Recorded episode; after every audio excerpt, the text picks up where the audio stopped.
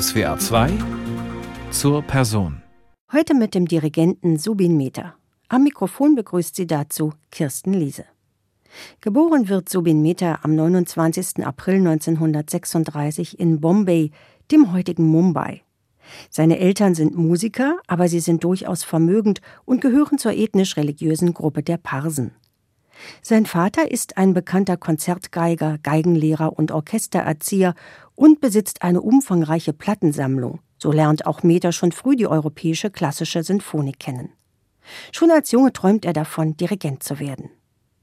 Seine Eltern unterstützen ihn darin, auch als er 1954 im Alter von 18 Jahren nach Wien geht.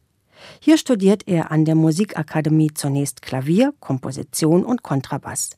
Ein Jahr später dann auch Dirigieren in der Meisterklasse von Hans Swarovski.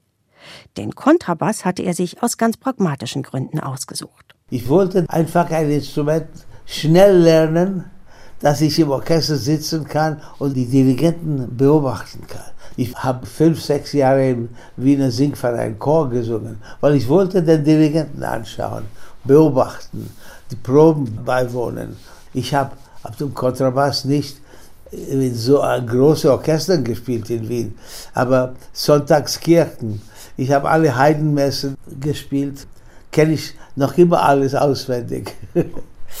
Die ganze Klassikperiode ist aufgebaut auf der Bassstimme. Und da ist sehr wichtig, dass man in einer Brahms-Symphonie oder Haydn-Symphonie man bewusst ist von der Bassstimme, von der Bassfarbe. Stravinsky und Tchaikovsky nicht so viel. Es gibt sogar ein legendäres Bild- und Tondokument mit Subin Mehta am Kontrabass. Zusammen mit seinen Freunden Daniel Barenboim, Itzhak Perlman, Pinkas Zuckermann und der Cellistin Jacqueline Dupré, Barenboims erster Ehefrau, spielt er 1969 Schuberts Forellenquintett in London. Und in einer vom Fernsehen aufgezeichneten lustigen Probe dazu tauschen die Musiker untereinander aus Jux ihre Instrumente und parodieren Mendelssohns Violinkonzert.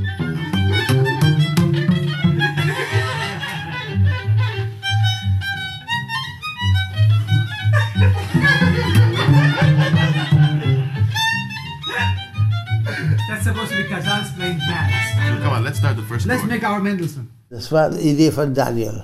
Daniel war musikalischer Leiter von einem Festspiel in London und er hat das ausgedacht. Machen wir alle zusammen. Aber im selben Konzert, was leider nicht aufgenommen ist, dieselbe Musiker, Perlmann, Zuckermann, Barenboim, Jacqueline und Flöte und Klarinette von anderen Orchestern, haben Piero Lunaire von Schönberg musiziert. Und das war ein tolles Programm. Noch einmal zurück in die 1950er Jahre nach Wien. Sieben Jahre lang bleibt der junge Subin Mehta dort.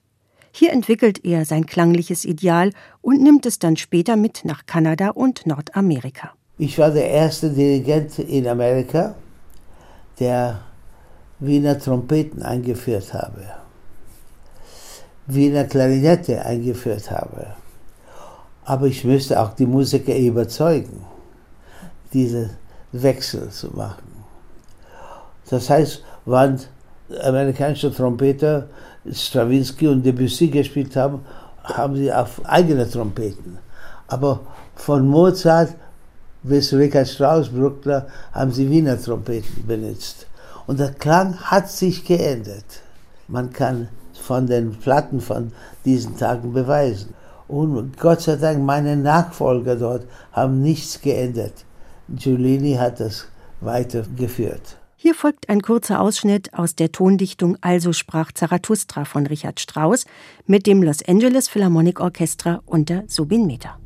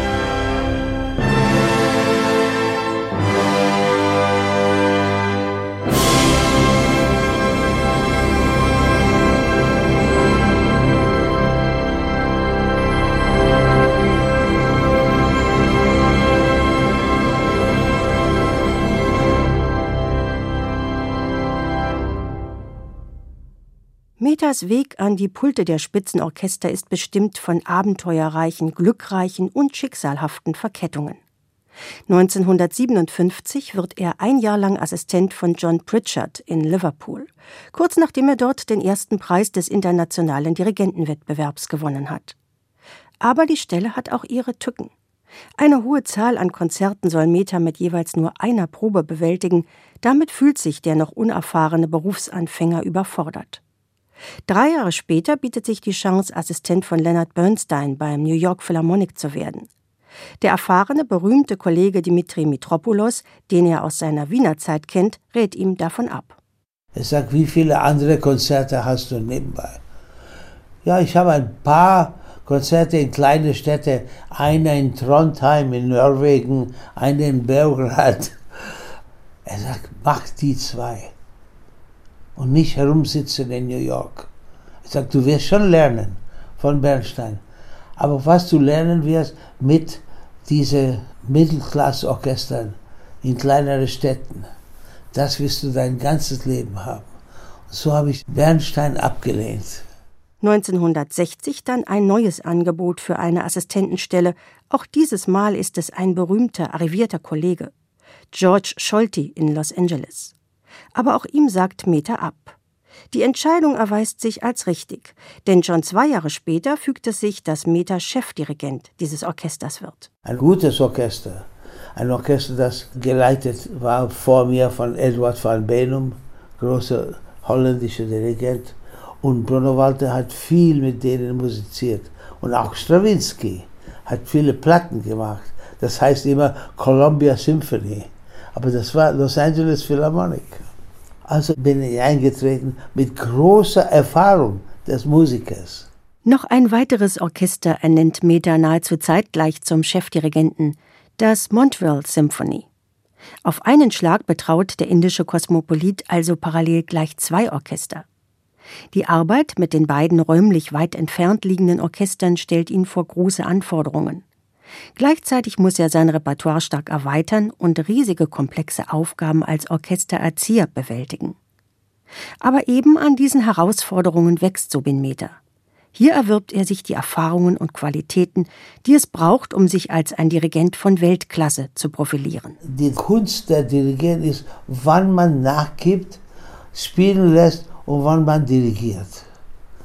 Der Karajan hat mir einmal gesagt, schau, du musst eine Kutsche von sechs Pferden leiten. Du musst wissen, wann du das äh, laufen lässt und wann du die kontrollierst. Und diese Mischung probieren wir auch unbewusst ganze Zeit. Ein Hornist allein spielen zu lassen, das ist leicht. Aber man muss auch wissen, wann man die ganze Blechgruppe zusammen dirigiert. Streichergruppen ist anders. Streichergruppen muss man dirigieren. Bei alledem setzt Subin Mehta hinsichtlich seiner Aufbauarbeit bei Orchestern auf Kontinuität.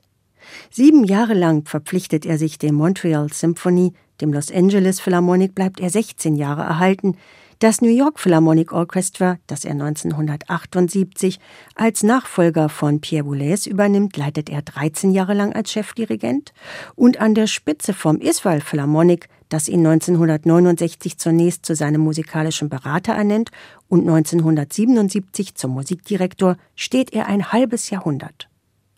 Einen weiteren langjährigen Freund und Wegbegleiter findet Subin Mehta in Daniel Barenboim.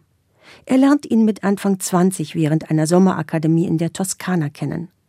Der sechs Jahre jüngere Barenbäum ist zu dem Zeitpunkt noch ein Kind von 13 Jahren, aber Subin ist beeindruckt, wie kontrolliert es mit schön ausgewogenen Tempi dirigiert. Später intensiviert sich die Freundschaft zwischen den beiden Künstlern, vor allem 1967 beim Sechstagekrieg in Israel.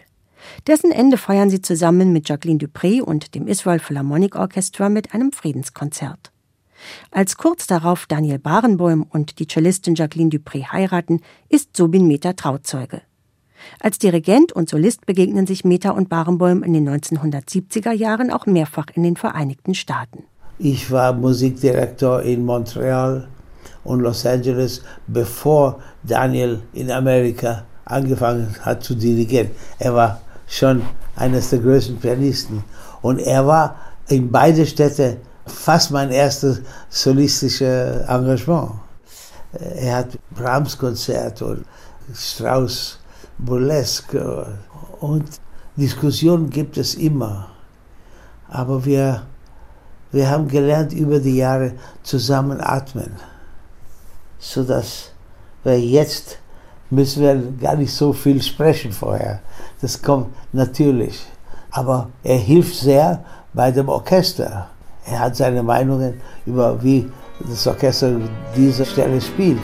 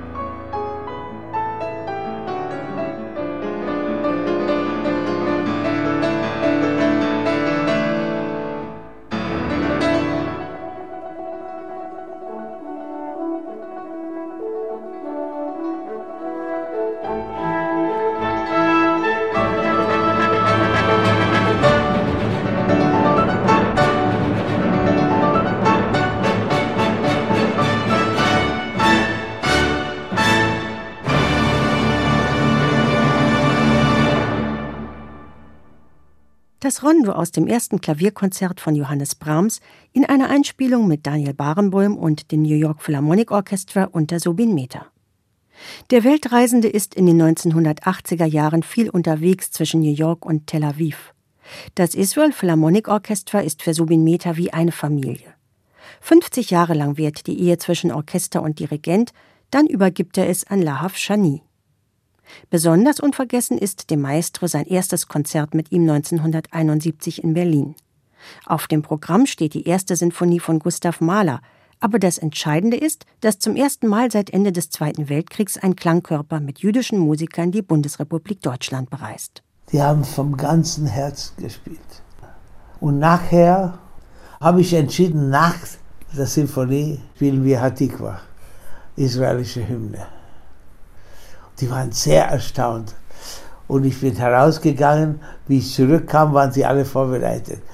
Sie sind aufgestanden und das Publikum hat für wenigstens 16 Takte, sagen wir, nicht realisiert, dass sie spielen ihre eigene Hymne.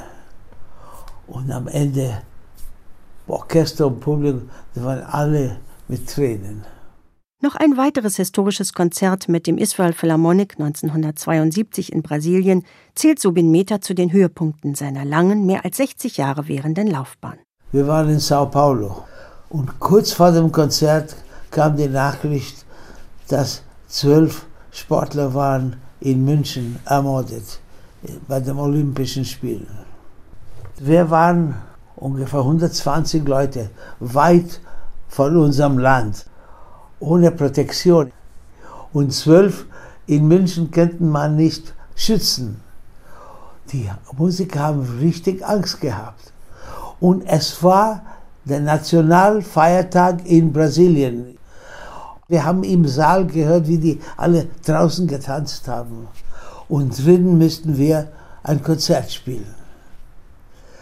Also ich kann Ihnen gar nicht sagen, was für Anteilnahme als ob ihr Leben depended on it, wie man sagt. Sie haben eines der größten Konzerte gespielt an dem Abend.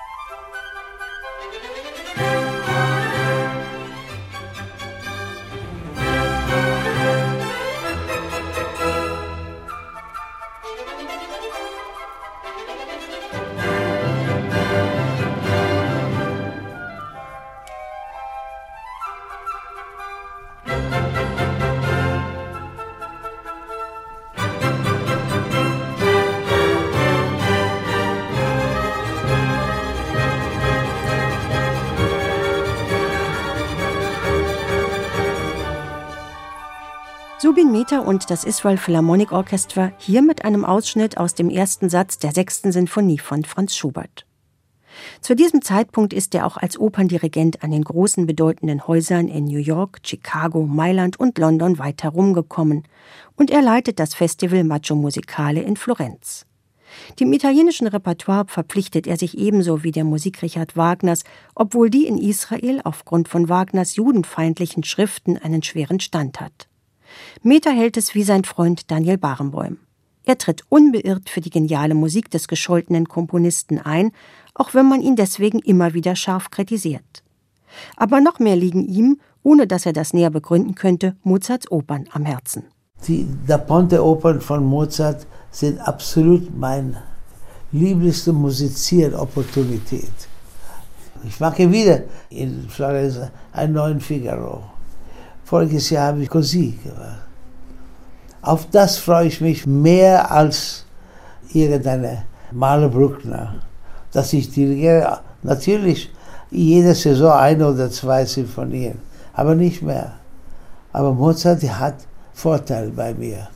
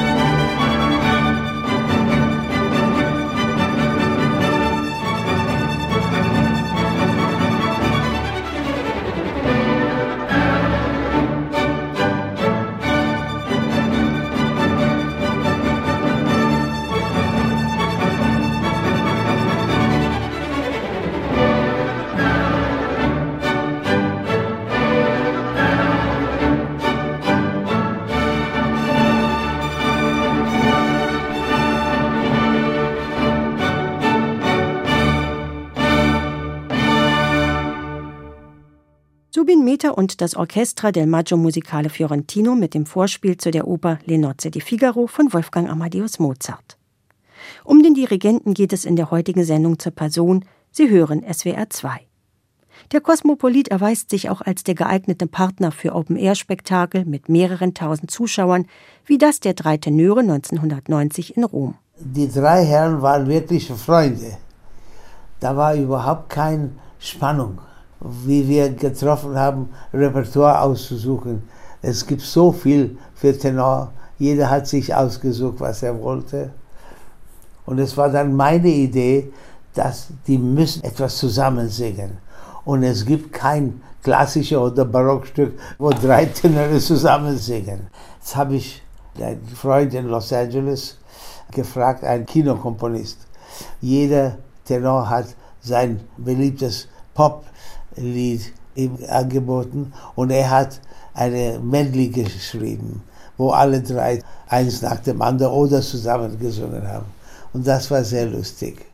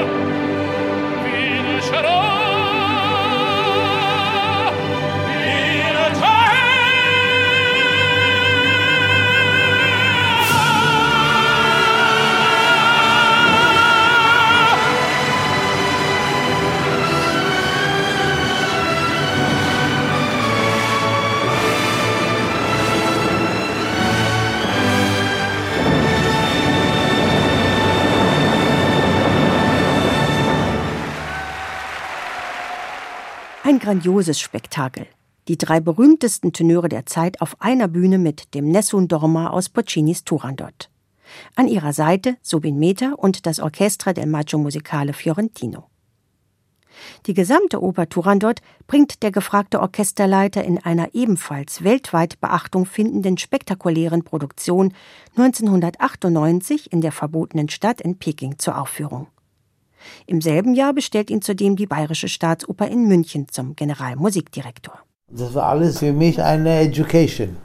Erstens einmal habe ich mit einem kolossal Intendant, Sir Peter Jonas, gearbeitet. Und wir haben in acht Jahren nicht ein böses Wort zwischen uns gehabt. Und das Orchester der Bayerische Staatsoper ist so stilistisch gewagt und man kann einen Tag Figaro, nächsten Tag Goethe-Dämmerung spielen und die richtige Farbe kommt heraus. Ich müsste sehr wenig in dem Sinn stilistisch probieren. In seiner noblen Art lobt Subin Mehta gerne Kollegen, Mitstreiterinnen, Mitstreiter, Weggefährten und Orchester. Dazu gehören freilich auch die europäischen Spitzenorchester, allen voran die Wiener und die Berliner Philharmoniker, die er erstmals schon als Mitzwanziger dirigiert. Auch wenn es um das Thema Opernregie geht, gibt sich Meta positiv. Die Münchner Uraufführung von Aribert Reimanns Literaturoper Bernarda Albers Haus in einer Inszenierung von Harry Kupfer kommt ihm in den Sinn und vor allem die legendäre Entführung aus dem Sarai an der Seite von Georgia Strehler. Und das war alles seine Idee. Konversation mit Licht, Gesang im Silhouette. Das hat er während der Proben erfunden irgendwie. Das war 1966 in Salzburg auf Einladung von Herbert von Karajan und Metas erste Mozart-Oper überhaupt. Karajan zeigte sich von seinem Dirigat sehr angetan. Der stets sehr kritische George Sell dagegen äußerte eine vernichtende Kritik. Und auf der Bühne stand als Belmonte Fritz Wunderlich, der größte Mozart-Tenor der Zeit.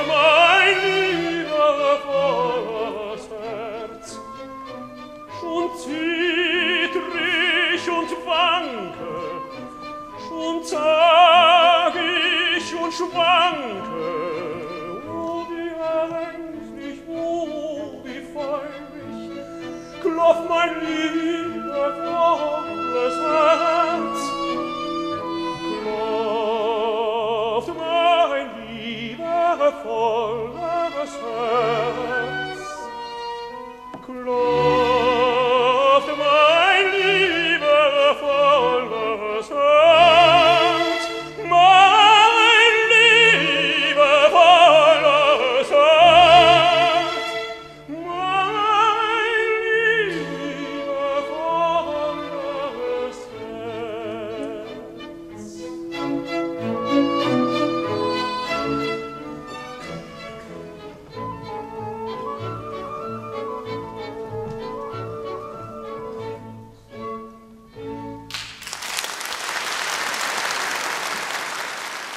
Wunderlich mit der Tenorarie O wie ängstlich, O wie feurig aus dem ersten Akt des Singspiels Die Entführung aus dem Serai von Wolfgang Amadeus Mozart. Subin Mehta leitete in dieser Aufnahme die Wiener Philharmoniker. Sie hören SWR 2. Dem indischen Dirigenten ist die heutige Sendung zur Person gewidmet. Um das heutige Regietheater macht Subin Mehta im Gespräch am liebsten einen Bogen. Nur als ich gezielt nachfrage, gibt er zu, dass er oft unter den seiner Meinung nach schlechten Inszenierungen leidet. Aber er sagt den Regisseuren offen, was ihm missfällt. Bei fast jeder Inszenierung. Man sagt nicht im Allgemeinen, das Ganze geht nicht. Es sind Details. Ich arbeite jetzt Fidelio, Halbkonzertante in Florenz mit Matthias Hartmann, der war Burgtheaterdirektor. Und er macht aus diesem Fidelio ein kleines Wunder. Aber trotzdem hier und da sagt, schaut, bitte, das geht nicht. Die Sänger singen hinter mir, weil der Graben ist noch nicht fertig. Der Graben ist auf die Höhe vom Orchester. Und es ist nicht leicht, Sänger hinter mir zu haben. Die Presse würdigt Meta immer wieder für seine genaue, konzentrierte Probenarbeit, seine große Präzision und den pointierten Nachdruck seiner Schlagtechnik. Im Bereich des sinfonischen Repertoires findet der Maestro alter Schule große Beachtung für seine Strawinsky, Brahms, Mahler und Bruckner Interpretationen. Wie Claudio Abbado, Günter Wandt oder Herbert Blomstedt zählt Meta zu jenen Spitzendirigenten, die ihren Nimbus im hohen Alter erreichen, auch wenn er mit 83 Jahren gebrechlicher geworden ist und nicht mehr im Stehen dirigieren kann. Sein Stil ist minimalistischer geworden, Meta verströmt Ruhe und Gelassenheit. Zwar ist er heute nur noch als Gastdirigent unterwegs, aber neben seinem ausgefüllten Privatleben mit einer großen Familie, vier Kindern und zahlreichen Enkelkindern immer noch sehr aktiv. Insbesondere seine Aufführungen der dritten Sinfonie von Gustav Mahler bescheren ihm immer wieder große Erfolge. Diese dritte Sinfonie von Mahler dirigiere ich seit 1978, aber nicht auch jeden Monat. Alle paar Monate äh, kommt es vor und mit verschiedenen Orchestern. Man muss auch nachgeben an die großen Persönlichkeiten, die vor uns sitzen. Ein Orchester wie Berliner Philharmoniker, sie haben einen großartigen Oboist zum Beispiel. Ein Wiener Philharmoniker haben einen großartigen Klarinettist. Wir müssen denken und hören, was diese großen Musiker interpretieren. Und wir müssen auch flexibel sein.